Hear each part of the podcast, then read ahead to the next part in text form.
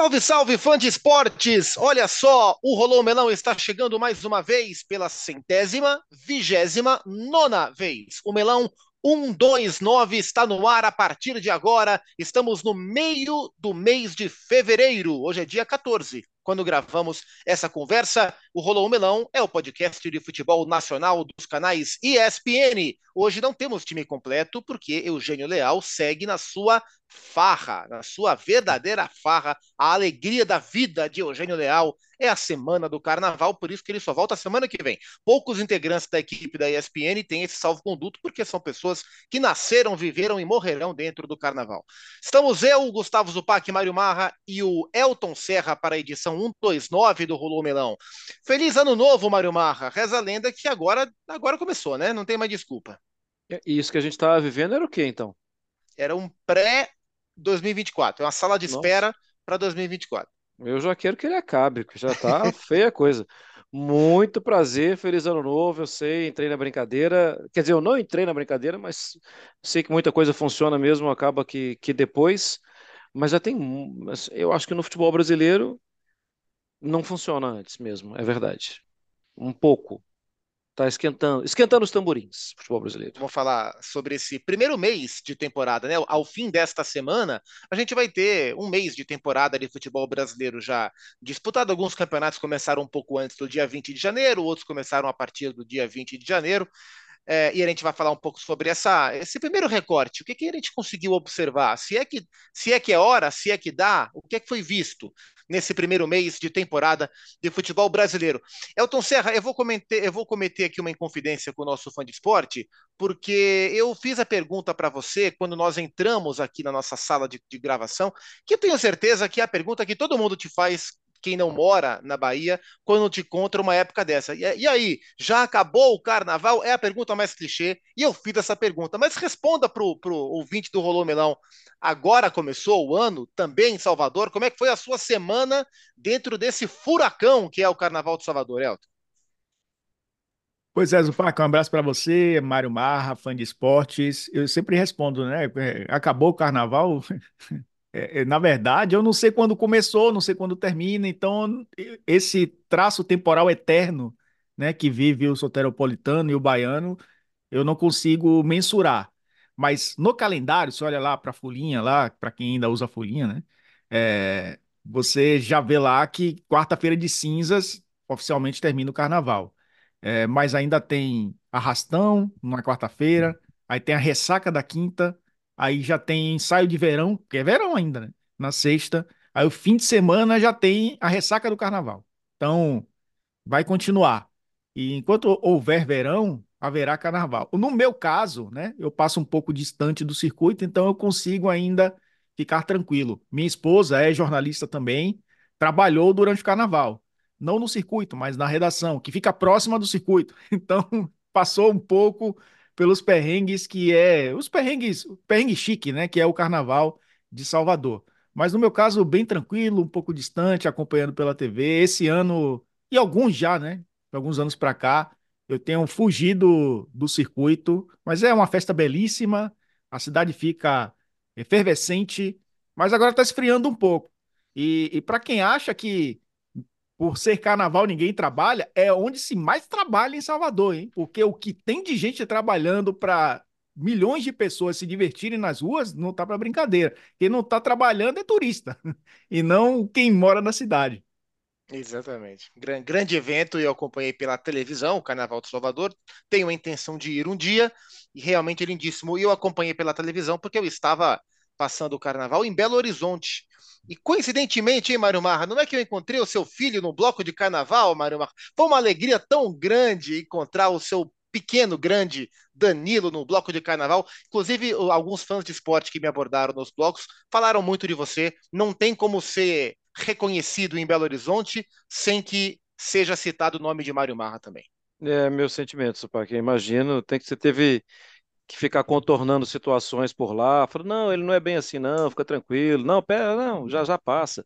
É, o curioso, Elton, é que ele encontrou com o meu filho, Danilo, no bloco de carnaval, é porque eram as únicas duas pessoas que estavam nos 587 blocos de Belo Horizonte com camisas de basquete. Aí, A fantasia dos dois era uma camisa de basquete. É verdade. É. Aí eu olhei a foto e falei, o que que tá acontecendo na NBA à tarde, assim, em Belo Horizonte e tal. O Zupac usou dois, uma camisa do Houston Rockets na, em Belo Usei. Horizonte. Usei e encontrei outros torcedores do Houston no mesmo bloco. Foi uma, uma alegria muito grande, como foi Eu- uma alegria Danilo encontrar tava o com Danilo Lakers, né? Marra, do É. Lakers. Ah, Eu tava acho que bem era do vestido, LeBron hein? James. Apesar bem de vestido. torcer pro Boston Celtics, mas eu dei aquela camisa do Lakers pra ele. Tal qual o pai, que é um torcedor voraz do Boston Celtics. Ô Elton, a gente estava falando aqui sobre nosso primeiro mês de temporada do futebol brasileiro e, e- e nas nossas conversas sobre as pautas do programa, você trouxe um- uma curiosidade, um, um olhar interessante sobre os times da Série A, porque é claro que os campeonatos estaduais ou os regionais, eles interessam dentro dos seus contextos, mas para um olhar mais profundo de temporada, a gente está observando a fundo os times da Série A para os desafios de Série A e os times de Série B para os desafios de Série B. É, como começaram? Ah, O que é que te chamou a atenção em relação aos times da Série A nesse primeiro recorte? É, Zupac, ano passado, inclusive, eu fiz, é, os americanos chamam de power ranking, né? Porque assim, no basquete você joga quatro vezes na semana, às vezes, né? Não que o futebol brasileiro se aproxime disso, né? Mas é, de uma semana para outra, como o time acaba é, oscilando, melhorando, piorando, né? E o americano gosta muito disso porque tem jogo quase todo dia. No Brasil também, né? Tem jogo quase todo dia, mas ainda não chegamos a esse nível de quatro jogos. Se bem que o Vasco jogou duas vezes no mesmo dia, né? Esse ano já. É, e o Bahia também. Então, não, não me assusta se isso é, acontecer com mais frequência. Mas dos 20 clubes, né, que disputarão a Série A, eu tenho assistido mais os 20. Eu tenho assistido é, 23 equipes, né? Não todos os jogos. Os 20 da Série A, quando dá, o Sport, o Ceará e o Santos. O Santos na Série B é um, é um time que a gente precisa observar, né? É, é, é quase obrigação observar. Junto com o Sport e Ceará, que são carros-chefes do futebol do Nordeste, e tenho acompanhado por conta também da Copa do Nordeste, lógico, eles disputando os estaduais. Mas dos 20 clubes da Série A, só quatro, enquanto estamos gravando, gravamos, gravamos numa tarde de quarta-feira, só quatro equipes ainda não perderam. E aí eu estou incluindo quem perdeu o Palmeiras. O Palmeiras ainda não perdeu um jogo mas perdeu nos pênaltis para o São Paulo a Supercopa do Brasil. Segue invicto na temporada, jogando 90 minutos. É, mas é, é, tem, tem essa derrota. Se a gente quiser considerar que, que não foi uma derrota, são cinco equipes da Série A que ainda não perderam. As outras quatro são equipes que disputam talvez ali campeonatos onde é, estão soberanos, Atlético Paranaense e Cuiabá, o Atlético Paranaense, na temporada passada, inclusive, passou quase dois meses com quase 90% de aproveitamento. Então, é muito, muito superior às suas equipes é, rivais hoje em nível estadual. O Cuiabá também, né? É um time de Série A jogando um estadual onde pô, passeia nos últimos anos pelo tamanho de investimento. É, os outros dois são Fluminense e Cruzeiro. O Cruzeiro ainda não perdeu na temporada. O Campeonato Mineiro tem uma peculiaridade porque começa depois, então é, Atlético e Cruzeiro têm menos jogos em relação à maioria dos clubes da Série A. É, e o Fluminense, é, mesmo chegando agora, né? Vai para o terceiro jogo com a equipe principal, terceiro ou quarto jogo, é, também não perdeu. De resto, todo mundo já teve seu tropeço para chamar de seu nessa temporada. É, me chama atenção, logicamente, o Bahia. O Bahia perdeu o jogo para o River do Piauí numa condição totalmente adversa, né? De um gramado muito ruim é, de chuva também, tomou um gol no início, tentou ir naquele famoso bumba meu boi, né? Joga a bola para a área e vê no que dá, porque o campo não permitia. É um cenário comum no primeiro semestre, mas não será durante o Campeonato Brasileiro. Então, quando o Bahia teve condição de botar a bola no chão, jogou muito bem. É, me chama, me chama atenção de como joga o Bahia. Me chama atenção de como joga o São Paulo, porque a gente está falando de uma mudança de técnico e uma mudança de um técnico que foi para a seleção brasileira é, para outro que nunca treinou um time do tamanho do São Paulo. E, e ele está, o Carpini está sendo muito inteligente é, para o que é, se propõe a fazer nesse início, né, ganhando clássico, conquistando título, e, e o, o próprio Cruzeiro, é, que eu acho que o Mário Marra pode até falar também, o Cruzeiro vive um processo eterno de reformulação, porque é impressionante como a gente fala de Cruzeiro, está se reinventando, tá mudando. E o Larcamon é um técnico que chegou para quebrar um pouco o paradigma do que é feito né, no, no, no, no, Cruzeiro nos últimos anos, de pragmatismo, tentou arriscar um pouco mais é, na Série B e conseguiu acesso, mas acabou sendo um ano e meio pragmático né, do, do Cruzeiro, sem muitas ideias, um time bem, bem é, a gente chama na Bahia de água de salsicha, né? É, pra, só tá ali, mas enfim acabou fazendo uma temporada que é, o torcedor quer esquecer, a gente fala muito pouco, fala muito mais pelo tamanho do Cruzeiro, mas esse ano, pelo menos, começa mostrando algo diferente. Destacaria essas três equipes, né? São 20, mas essas três eu, eu acho que merecem um pouco de destaque: Bahia, São Paulo e Cruzeiro.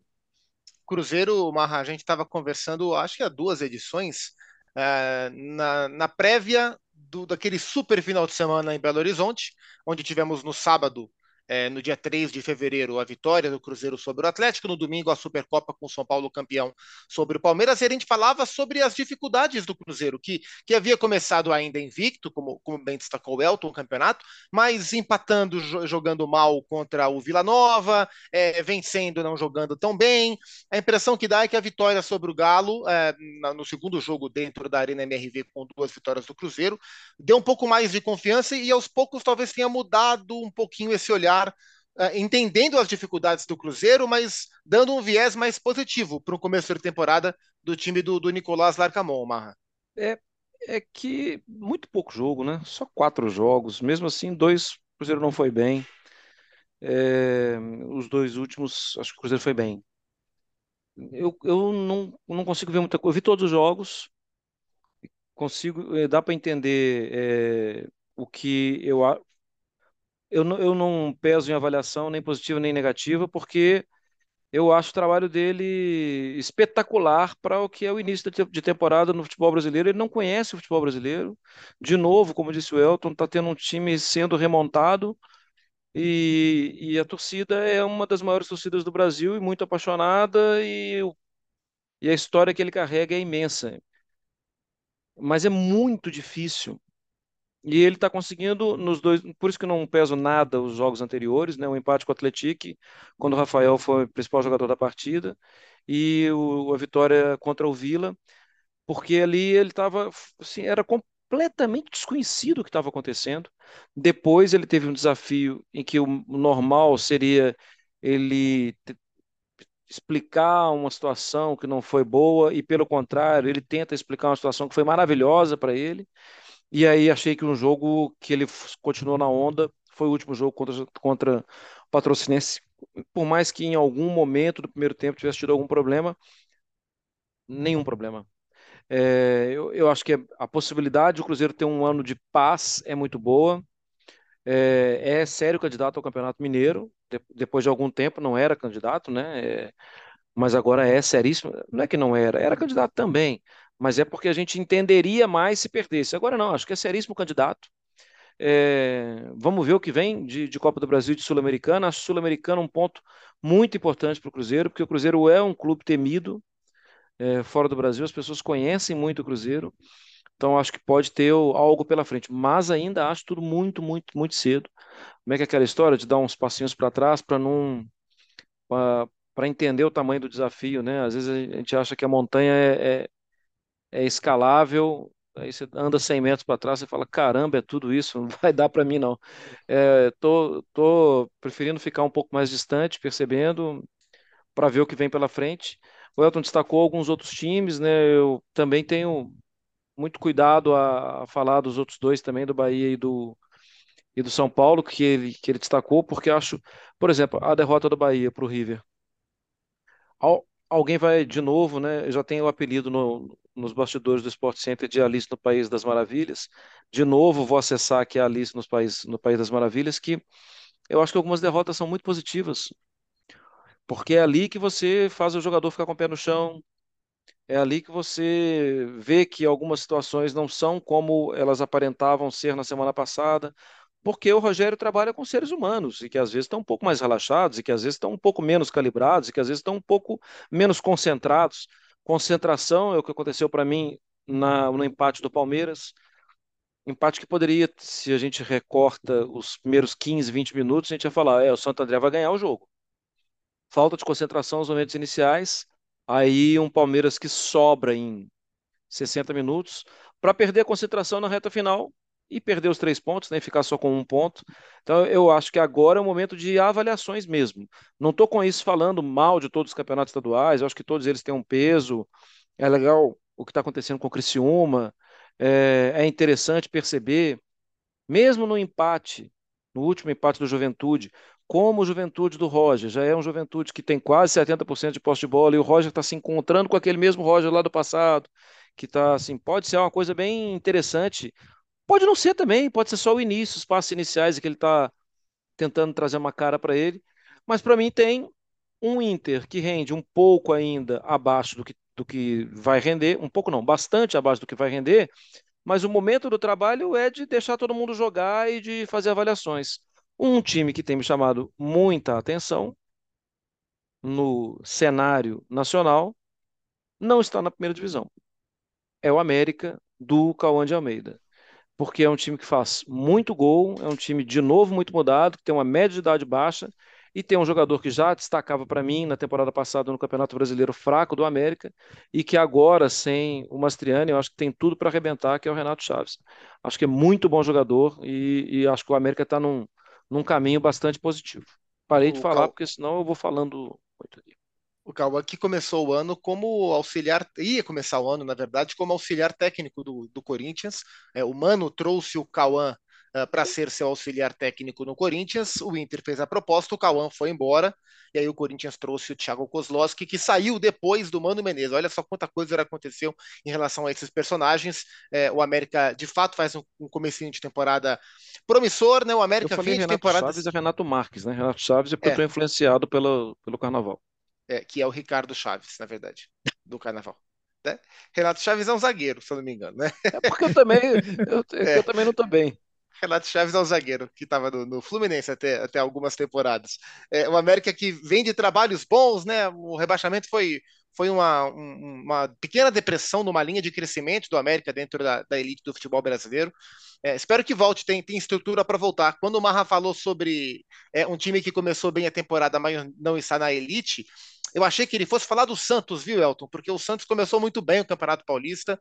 É, curiosamente, nas mãos do Fábio Carilli, até fizemos essa reportagem numa, numa das edições do Sport Center, é, que, de novo, o, o Carilli tem nas mãos, entre aspas, a chamada quarta força do Campeonato Paulista, como ele tinha no Corinthians em 2017, e ele um time reformulado e nesse primeiro momento o Santos encontrou uma organização, é, resultados jogando até que bem, com alguns jogadores com destaque individual. Num ano tão complicado do Santos, olhando para o futebol paulista, você destacou o Palmeiras, que ainda está invicto, embora tenha perdido a Supercopa, o São Paulo, que é um dos pontos positivos em termos de, de rendimento, de resultados, é, mas esse Santos também tem chamado a atenção no comecinho, justamente pelo tamanho do desafio, pelo tamanho da montanha que o Santos terá que escalar na atual temporada. É, eu, eu sei os clubes da Série A, mas obviamente o Santos estaria entre esses times que tem mais agradado. E o Marra falou, né, da, do pequeno recorte do Cruzeiro, porque eu faço muito uma relação do que era o time para o que é agora, né? A, a referência é ele próprio não o adversário, a competição, né? É o que ele tem feito para fazer algo melhor nessa temporada. É, e o Santos eu acho que está nesse caminho, né? Montou a equipe mais experiente. É, o, o Carilli, ele tem uma característica bem peculiar, né? Ele é um, um, técnico que não tem vergonha de jogar feio muitas vezes, né? Apesar de ter um elenco é, que, que pode fazer o, o time jogar melhor. O Santos tem uma média de 49% de posse de bola na temporada, ou seja, praticamente ali igual para igual, né, com seus adversários, mas é um time que rouba muito mais a bola no campo de defesa do que no campo de ataque, ou seja, espera mais o adversário, consegue roubar a bola e sair em velocidade. Isso numa temporada inteira com muitos jogadores experientes, não sei se vai funcionar o tempo todo, mas o Santos vai jogar uma Série B, não vai jogar uma Série A. É claro que é muito difícil jogar a Série B também. O Santos vai viver uma situação de é, viajar muito, né? Mas tem muito conterrâneo na Série B, né? Vai, muito paulista na Série B. E o Santos só vai ter a Série B. Então isso pode ajudar também a manter por mais tempo esse jogo. Eu acho que o Santos está no caminho e, a gente está gravando antes do Santos e São Paulo, e eu acho que os dois estão é, se projetando, né? Cada um para a sua realidade, se projetando bem. O Santos ele entra pensando na Série B, que é a principal competição, só tem duas nesse ano, é a principal competição, entra como muito, e na prática também, muito favorito ao título. Por todo, por todo esse cenário. Vai viajar menos que os outros, vai é, ter só esse campeonato. É um time de Série A disputando a Série B. É, por mais que, ah, se a gente for olhar os nomes como William Bigode, Gil, é, Juliano, todos esses jogadores testados na Série A, mas a gente está fazendo, tirando o cara de um time né, e colocando no outro, não está vindo um time inteiro que ele jogou e que jogou mal para jogar a Série B. Então, é, pode a liga pode acontecer.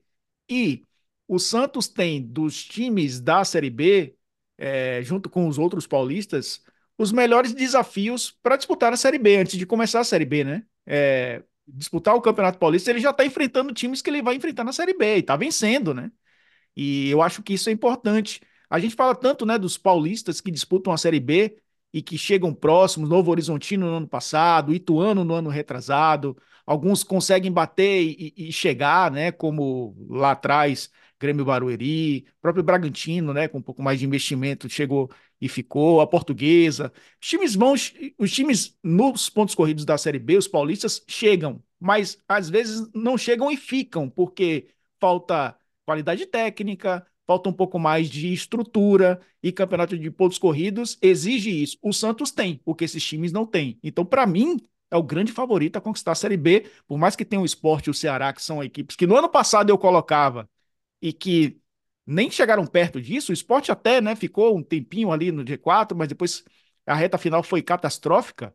Nem esses eu coloco como favorito ao título. O favorito ao título é o Santos. Os dois são favoritos ao acesso, ao título é o Santos. É, esse começo mais animador do que se imaginava a marra do Santos na temporada é algo que te chama a atenção ou, ou pela, pela experiência dos jogadores que o Santos contratou e pela experiência do próprio técnico que o Santos tem, era previsível, na sua opinião, um, um, um primeiro recado mais interessante para um torcedor que sofreu tanto na última temporada? Não, me chama atenção sim, é, não só por causa do Santos, mas é porque o Santos fez aquela, cumpriu a, a formulinha básica das três mudanças e mesmo assim tá, tá bom. Mudança de direção, com uma direção trocada que trocava muito os pés pelas mãos, um, mas a direção atual é uma direção que não estava tão atualizada no futebol brasileiro, estava mais distante. Já tinha um bom tempo que estava é, distante do dia a dia do futebol brasileiro e ele mudou muito na agilidade de comunicação, por exemplo, de um tempo para cá. Mudou o técnico e também filosofia e mudança do grupo de jogadores. Eu sempre observo isso de, um, de uma temporada para outra. E o Santos descumpriu tudo isso, mudou tudo e está dando tudo certo. Mas também, né, obviamente, é, é bastante cedo. É, tenho, por incrível que pareça, que eu já critiquei bastante, tenho gostado muito do Otero, vamos ver até onde vai, né? Porque já gostei uma parte e no início e depois caiu desesperadamente. Porque tem uma questão de concentração também envolvida, de tratamento com técnico, mas vale lembrar, o Carille levou o Otero para a Arábia, né? E ele vai ser um cara que vai ganhar três pontos. Às vezes ele não vai ganhar. Se, se ele te entregar pouco, ele vai ganhar três pontos, aquele difícil. Ele vai lá, faz um gol de falta, bate um escanteio na cabeça de alguém e um a zero e acabou. Mas manter a concentração dele, o foco dele no, no trabalho é um, é um trabalho. É algo, algo pesado. É, eu não sei, eu concordo com eu quando essa, lembrança do, das poucas viagens, mas a competitividade dos times paulistas talvez pese um pouco, né? É mesmo aquela história assim de esse aqui é um confronto local chato para o Santos. Eu também acho que, que o esporte que vai ter uma adaptação ao técnico, ao, ao Sosso, né? E ao que vem pela frente, é, a, o peso do esporte em mais um ano de Série B pode pode fazer alguma, dar algum estrago, e a própria direção, né, que também na, nas temporadas anteriores parecia que estava até boicotando o, o, time, né? Quando estava indo tudo certo no campo, ela dava um jeito de boicotar tudo, e o técnico é que ficava com cara de bobo lá, tendo que explicar a situação que estava acontecendo. É, mas eu acho que o Santos está voltando ao Santos me agrada e aí para mim um segredo é a liderança do Carilli com um grupo experiente. O grupo experiente facilita muito. Santos tem me chamado a atenção, especialmente no seu meio-campo. É, João Schmidt, uma surpre grata surpresa na temporada, não só porque o Neymar o elogiou, né? Mas, inclusive, quando o Santos o contratou, achei bem interessante. Eu, tenho, eu tinha e continuo tendo dúvidas sobre alguns dos jogadores contratados, o Otero, que o Marra falou, o Casares também. Embora sejam jogadores, o que eu ouvi é que o agora são. O William Bigode é um jogador que eu acredito atualmente muito pouco. É, acho que ele está numa fase de carreira onde ele tem, de fato, entregado pouco, embora tenha feito o gol contra o Mirassol.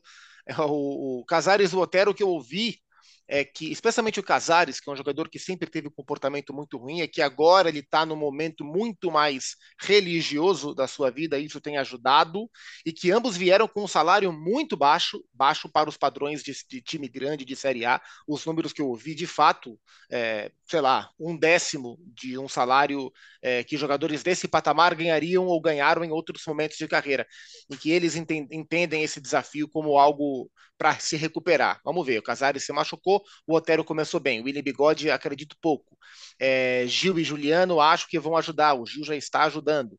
Vamos ver, esse primeiro recorte do Santos, é, ele é interessante dentro do Campeonato Paulista e vai ter a Série B como sua única outra competição na temporada, o que talvez ajude, inclusive o fato de ter jogadores com média de idade mais alta, é, só ter essas duas competições para disputar. Ô, é, Diga e, lá, meu garoto. E nem tudo, nem tudo é terra arrasada, né? O Joaquim é um excelente zagueiro, eu acho que Bom. encaixa bem com o Gil.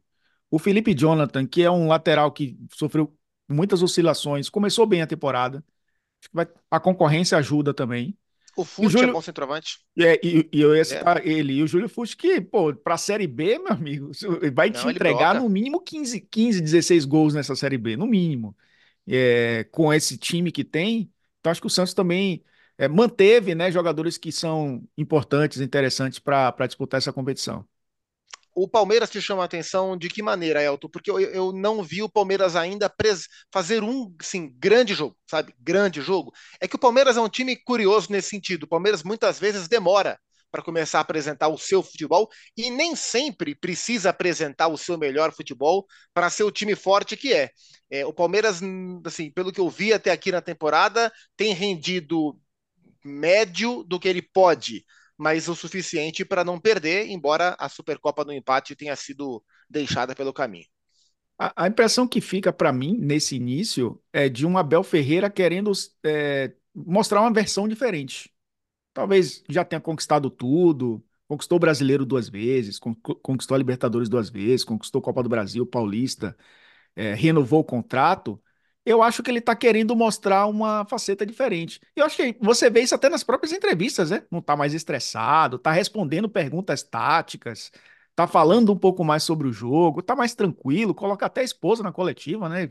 Faz alusões aí com com a família. Eu acho que é um Abel Ferreira tentando mostrar uma versão diferente. Isso no campo a gente vê também, né? Posicionamento do Zé Rafael, abrindo um pouco mais, deixando ele um pouco mais à frente. Tudo bem, tem a questão das lesões, algumas mudanças aí forçadas.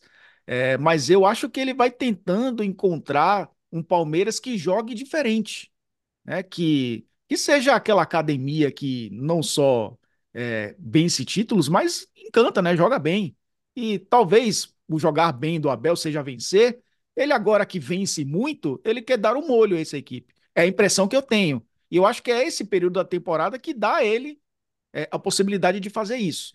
Vamos ver quando começar a Libertadores, se vai voltar o Palmeiras, aquele Palmeiras quadrado que a gente conhece, e quadrado entenda. É, não é um time limitado, né? É aquela equipe que cumpre bem o script né, de vencer um jogo com eficiência. E isso o Palmeiras faz como ninguém no futebol brasileiro. Tanto que não precisa de estrelas, grandes estrelas, para fazer isso. Mas eu acho que o Abel Ferreira quer um pouco mais. Posso estar enganado, né? E aí eu vou entrar no mundo de Alice também. Porque eu acho que o Palmeiras pode mais, até. E se Abel ele renovou o contrato, tá um pouco mais leve, tá um pouco mais tranquilo com relação ao seu trabalho, até a beira do campo a gente percebe um pouco mais tranquilo, tudo bem, é começo de temporada, mas eu acho que ele quer um pouco mais. E se ele quer um pouco mais, esse molho, aí sim, ganha ainda mais graça, né? O, o futebol brasileiro com uma equipe que quer jogar melhor, não só vencer por vencer, que é o mais importante para a maioria né, dos torcedores e do, dos que militam no futebol. E no caso do Palmeiras, né, Marra, é, por tudo que o Palmeiras já venceu e sempre vence, por tudo que o Abel já fez e continua fazendo, talvez o Palmeiras nos permita, a, maneira que o Palmeiras encara o Campeonato Paulista nessa fase, e o Elton fala sobre é, busca maior de repertório por parte do Abel, talvez todo o, o, o, background que o Palmeiras tenha das últimas temporadas permita ao Palmeiras usar o Paulistão como ele deva ser usado, né? E, e nos facilite o trabalho de encarar os jogos do Palmeiras como uma grande observação, mais do que uma obsessão pelo resultado imediato, pelo resultado do campeonato. E, e ainda assim o Palmeiras vai chegar longe. É possível que o Palmeiras seja campeão, chegue na final, mas é, me parece um clube que realmente está usando o campeonato para para observar melhor as suas peças, para trabalhar oportunidades. E o Elton falou de um molho, e acho que o molho é um molho time churri, porque o Flaco Lopes acho que é o nome desse começo de, de Campeonato Paulista dentro das observações do Abel, né? Eu acho que dentro das observações do Abel no campeonato estadual, ele está ficando com um elenco maior que o elenco que ele tinha. E eu nem estou falando que ele contratou muito, né? Apesar da contratação ter sido muito importante do Aníbal Moreno, pode fazer o time mudar mas o, alguns jogadores estão, e o Caio Paulista, que pode ajudar também, mas alguns jogadores estão mostrando que dois podem valer por cinco. Porque, veja bem, se o Aníbal Moreno entra jogando, é, e se o Palmeiras jogar com a famosa, a tal linha de três que tem jogado várias vezes, né? Com o Luan saindo de uma posição de volante, sendo um zagueiro, Gustavo Gomes por um lado, Piquerez pelo outro, e tem Murilo ainda. Olha aí como é que é o elenco. Olha o elenco. A partir daí, Fabinho que jogou o último jogo, mas se for o Aníbal Moreno, e se jogar mais recuado o Zé Rafael, ou se o Zé Rafael ficar mais esticado, quem vai estar de um outro lado, quem vai estar, que vai ter, vai ser o Rios. O Zé Rafael baixa e entra o que não jogou a última partida e que tem sido bastante preservado, Rafael Veiga. É, pelo lado vai ter o apoio do Marcos Rocha, ou o Marcos Rocha volta para jogar como um zagueiro barra lateral para dar espaço para o Piqueires subir, ou vai ser o Mike, ou vai ser o Mike numa segunda linha, ou vai ser o Caio Paulista no lugar do Piqueires, ou vai ser o Caio Paulista numa segunda linha, e ainda tem o Dudu voltando, e ainda tem o Rony, que a gente não pode esquecer nunca. Eu acho que, sim, o Palmeiras me parece hoje que tem um elenco maior que o elenco que o Palmeiras tem. E eu nem falei de John John e da meninada. E nem de Rômulo que vai chegar, né, Mário? É. Parece hoje que o Palmeiras tem um elenco maior que o Palmeiras tinha antes. Por quê? Porque o Abel foi dando calo, calo, né? Assim, foi passando a experimentar, experimentar, experimentar, e alguns jogadores que a gente mesmo via, acho que talvez só a gente, acho que ele não, a gente via com algumas funções em campo, eles podem fazer muitas outras funções. E o Abel falou que não queria abrir mão do Breno Lopes. Ele falou agora, recentemente, quando teve um assédio aí do, possivelmente do Vasco, que não queria. É, olha, o elenco cresceu. Incrível que praticamente os mesmos jogadores, mas o elenco cresceu e, e cresceu bem, qualificou. Isso tudo é o trabalho do técnico em sequência de temporada, né? Ele foi encontrando mais e, e Garcia, e, ah, eu já falei que eu não ia citar os meninos, né? Garcia, Vanderlan. Você, você tem até espaço para departamento médico. Você perdeu alguns jogadores. É, Bruno Rodrigues? Eu, eu, sim, que, que, chegou e nem chegou, coitado. É, eu, me parece que o trabalho de preparação para a temporada no Campeonato Paulista é muito forte do Palmeiras. Ainda que em campo, sim, você não veja esse molho, você não veja. É, o Palmeiras tem até perdido uma decisão mas a, a, a tendência é que seja uma temporada para lutar por tudo. Ah, ok, vai, já luta por tudo toda temporada, mas não consegue tudo. É, eu acho que é, Palmeiras vai ser um. Pode ter uma temporada histórica. É, e, e, o torcedor ele espera muito que o Palmeiras contrate grandes nomes, nomes consagrados, estrelas, mas a gente vê a busca do Palmeiras muito por jogadores que possibilitem ao Abel isso que o Marra falou: contrata um reforço, ganha três. É, embora Caio Paulista, Bruno Rodrigues, o Aníbal Moreno não, porque ele era jogador argentino, geralmente é uma vedete do, dos torcedores, né? Queria ser sempre uma mística em torno, mas o Caio Paulista, o Bruno Rodrigues é, e outros jogadores que o Palmeiras observe e, e, vai, e vai buscar para tentar contratar, possibilitam ao Abel ter mais de um jogador em um reforço. São jogadores chamados operários, versáteis, que descobrem novas posições. Acho que é, há uma coerência, embora não haja grife, há uma coerência muito grande no mercado do Palmeiras e isso se explica pela maneira que, que o Abel trabalha. Vamos observar o Palmeiras com seu molho ideal para a temporada. Se a gente pular para o Rio de Janeiro, a gente eh, se destacou, Elton, o Fluminense como um dos invictos. É um time que melhorou substancialmente o seu elenco, talvez mais para banco do que para time titular. É, acho que, assim, fazia, faz algum tempo que a gente não começa a temporada e talvez olhe para um time que seja o melhor time do estado hoje e não seja o Flamengo. Embora o Flamengo tenha potencial para ser o melhor time do país, time pronto por time pronto, acho que hoje o Fluminense tem mais do que o Flamengo, né? É, time titular sim, né? É, é um trabalho mais longo, dos, dos, trabalhos mais longos do futebol brasileiro na atualidade, né? Diniz, Abel, Voivoda, talvez, e Renato. Renato, acho que esses quatro.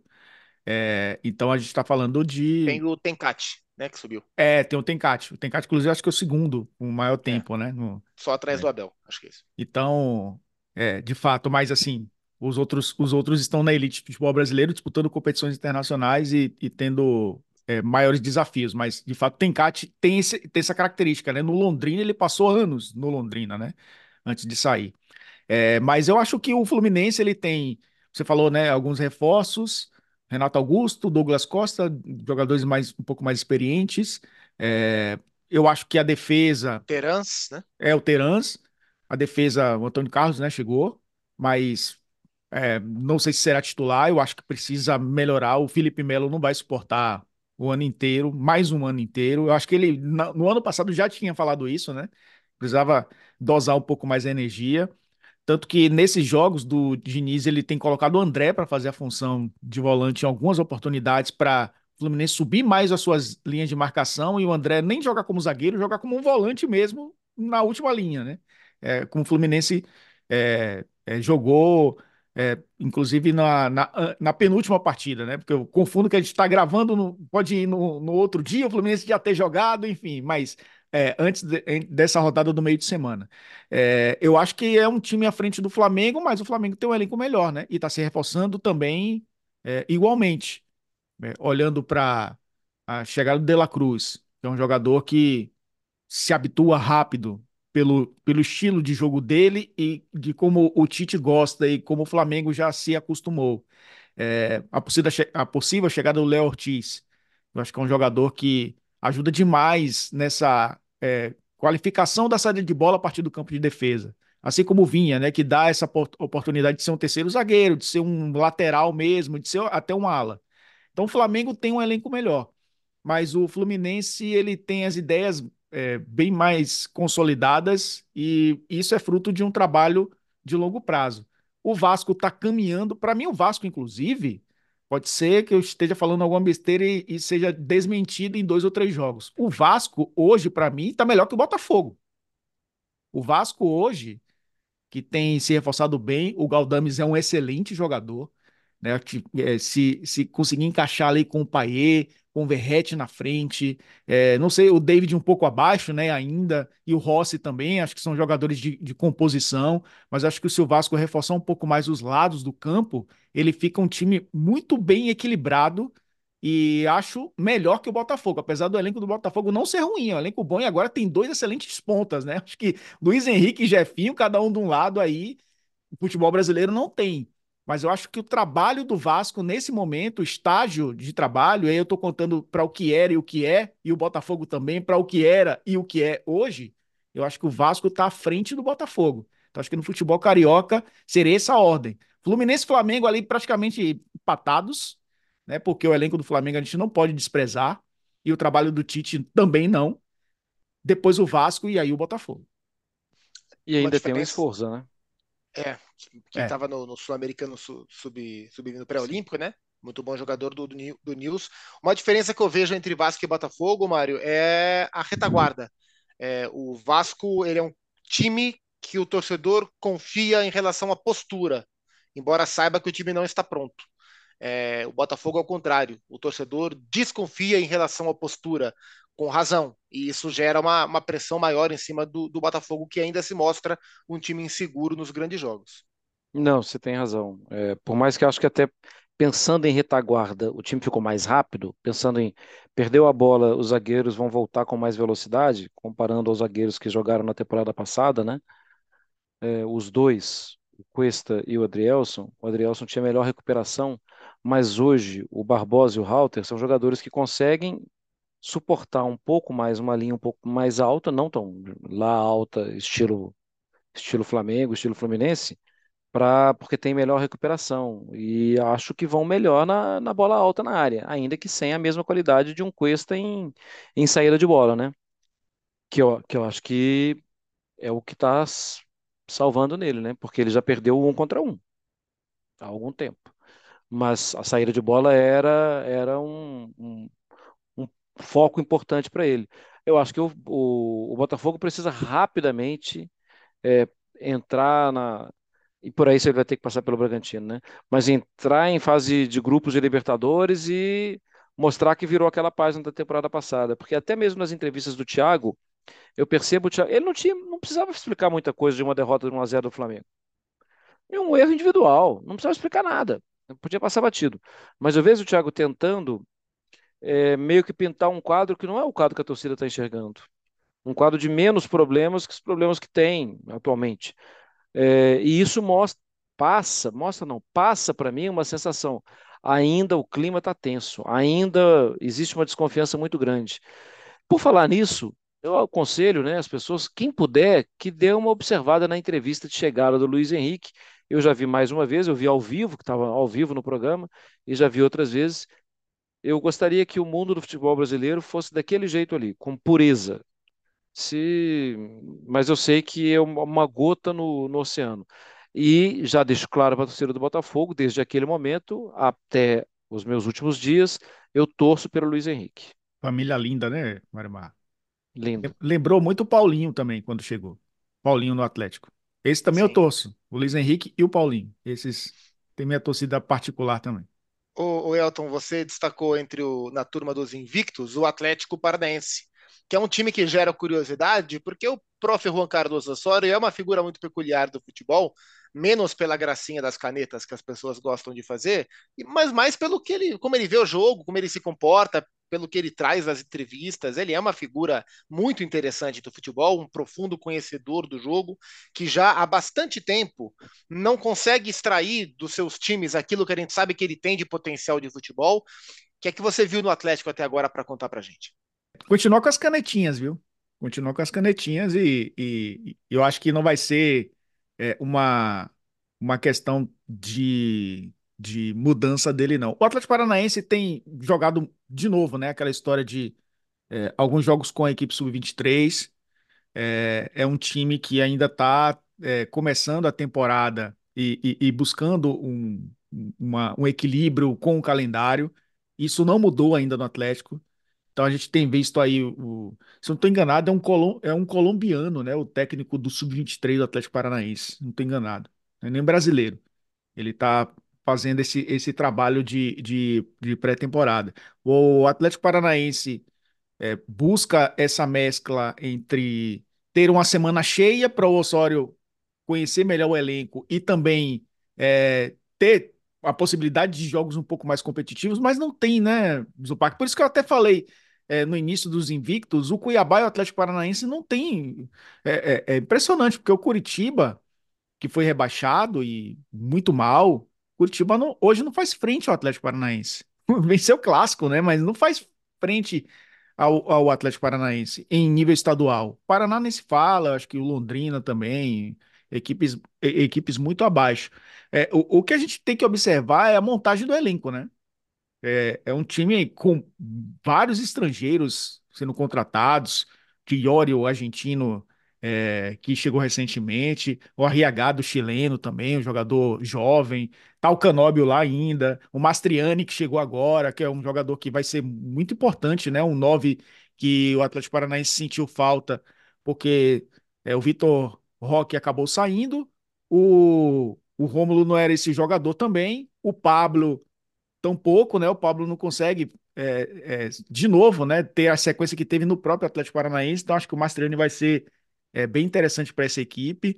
É, tem o Coelho também, que jogador de, de movimentação. É uma equipe muito jovem. Eu acho que o Atlético Paranaense tem essa vantagem, até para disputar uma competição internacional é, é, é, é importante, porque você tem é, o Fernandinho, muito experiente ainda, com 38 anos, né, que é o jogador que, que ainda é a, a referência dessa equipe, mas você tem uma equipe é, é, bem jovem. Estava olhando a idade, do, a média de idade do Atlético Paranaense. É, o Atlético Paranaense tem 42 jogadores no elenco. A média de idade é de 23 anos. É, 42 por quê? Ah, pô, 20 pra caramba. Como eu falei, tá se dividindo com duas equipes, né? Sub-23, equipe principal. E, e o Wesley Carvalho continua lá, hein? continua por lá, que é o cara que estava no ano passado fazendo esse trabalho aí de interino e até acho que cumpriu o objetivo dele, né? Colocar o Atlético. O Atlético Paranaense não subiu seu patamar, mas foi um time que conseguiu ali ficar entre os seis, sete primeiros quase o campeonato inteiro. E acho que se reforçou bem com o Osório e muitos estrangeiros. Eu estou curioso para ver o Atlético Paranaense em jogos mais competitivos. Por isso que eu, o, o que a gente viu ainda é muito pouco, porque o Campeonato Paranaense oferece muito pouco, né? Acho que é a partir de abril que a gente vai ver o verdadeiro Atlético Paranaense e tem sido assim todo ano. O Atlético Paranaense, esse sim, é o único time do futebol brasileiro, o único da elite do futebol brasileiro que abre mão do estadual. Ele abre mão 100% do estadual. Se precisar não disputar o estadual, não vai disputar. Inclusive, nem quis renovar contrato com a televisão, porque não faz nem questão que o seu time passe na TV no estadual.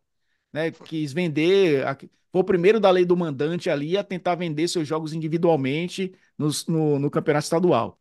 Mas, é, assim como nos três, quatro anos anteriores, só em abril conheceremos o Furacão. Para fechar a turma dos invictos, Marra, é, tem vários clubes que a gente espera ver o que vai acontecer, é, porque o técnico, a comissão técnica é nova, ou porque mudaram os jogadores mas tem o Cuiabá que virou um enorme ponto de interrogação, né? Porque o Cuiabá está num contexto competitivo muito frágil, como disse o uhum. Elton. O Daverson até provocou um misto dentro da rivalidade, né? Do, do estado misto, um time muito mais tradicional, mais antigo que o Cuiabá.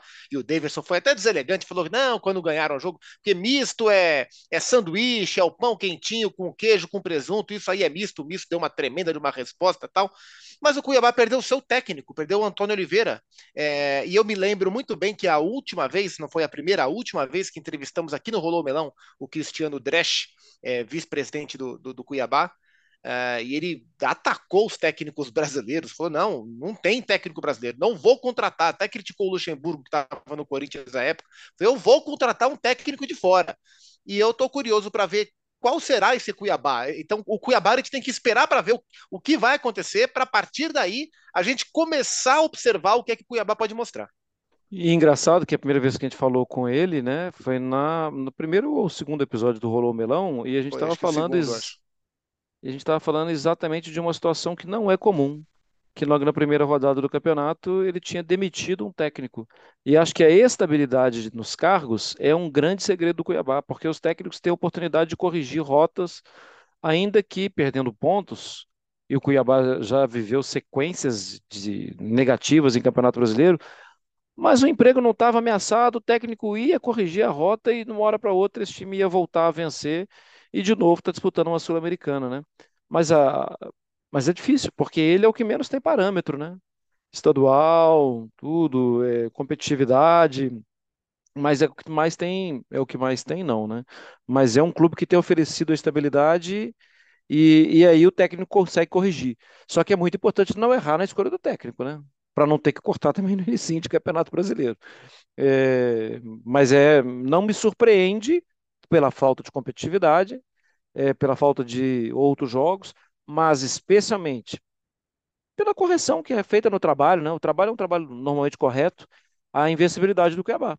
E, e olha, Cuiabá tinha, pega a seleção brasileira que não vai para a Olimpíada, eram poucos os titulares nos times brasileiros que estavam jogando por aquela, por aquela seleção.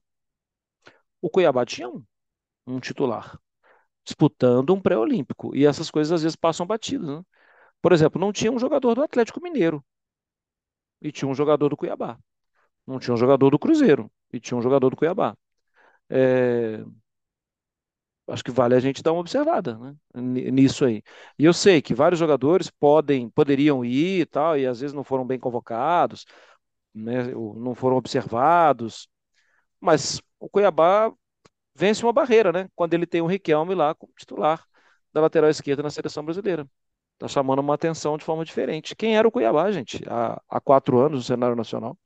É, dentro do nosso primeiro recorte de, de temporada no futebol brasileiro, a gente falou do Cláudio Tencati, eu destaco com destaque o Criciúma, começou muito bem o Campeonato Catarinense, em sete jogos, venceu seis, né, venceu o clássico contra o Havaí na última, na última rodada, então começa bem como terminou bem o Criciúma temporada.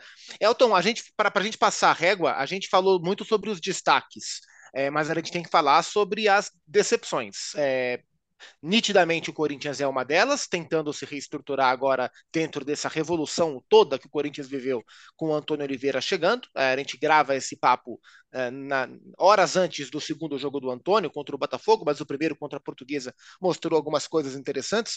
É exagero meu falar que o Vitória é uma decepção nesse primeiro recorte ou não? Eu acho que não é decepção, eu acho que está dentro do esperado. É, eu não esperava mais do Vitória nesse início de temporada. É uma reformulação de elenco também, é, manutenção do técnico, mas um elenco para disputar a Série A é bem diferente do, de um elenco que tinha resquícios de Série C que disputou a Série B ano passado, né? O Vitória fez esse, essa trajetória relâmpago aí, é, e merecida, diga-se de passagem, de, de retornar à elite do futebol brasileiro. Mas começa realmente ainda sem achar identidade. Eu acho que o Tencate, ele você citou aí, né? Ele já tem aquele. O estilo do Tencate é, é o que a gente fala, o que eu falei com relação ao Carilli, né? É o cara mais prático e se adapta bem. O Léo Condé, ele fez uma temporada passada de um time muito reativo e agora estava tentando fazer uma equipe mais propositiva, mas aí percebeu, opa, não está dando certo. O Vitória tem uma defesa bem consistente, é um time que sofre poucos gols, mas vai pouco ao ataque. É, porque tenta rodar bola, roda bola, não consegue profundidade, não consegue é, agredir o adversário. Perdeu jogos é, antes do jogo contra o ABC, né, que acabou vencendo por 3 a 1 passou três jogos sem marcar um gol.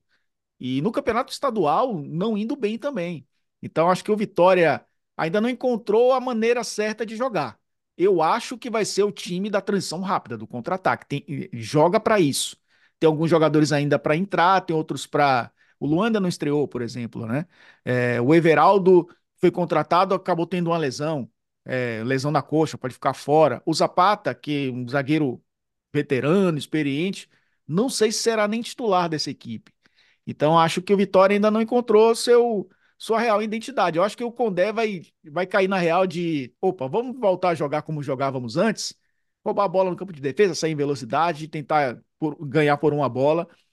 Tem desafios muito interessantes agora, né, Zupac? Dois jogos contra o Bahia, um jogo contra o Fortaleza.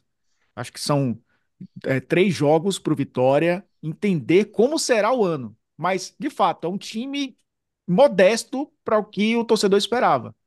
Por mais que vinha Luan e, e, tente a contratação do Luiz Adriano, por exemplo, né, que estava sendo especulado, o Luiz Adriano ser é, contratado pelo Vitória, não é o suficiente para fazer o Vitória chegar na Série A e dizer: Vou fazer um campeonato tranquilo aqui, não vou brigar lá em cima, mas vou ficar ali 14, 15, não vou sofrer tanto. Não é isso que vai acontecer. Pelo, pelo o, o campeonato já começa há um mês e meio, né, mais ou menos, o, a Série A.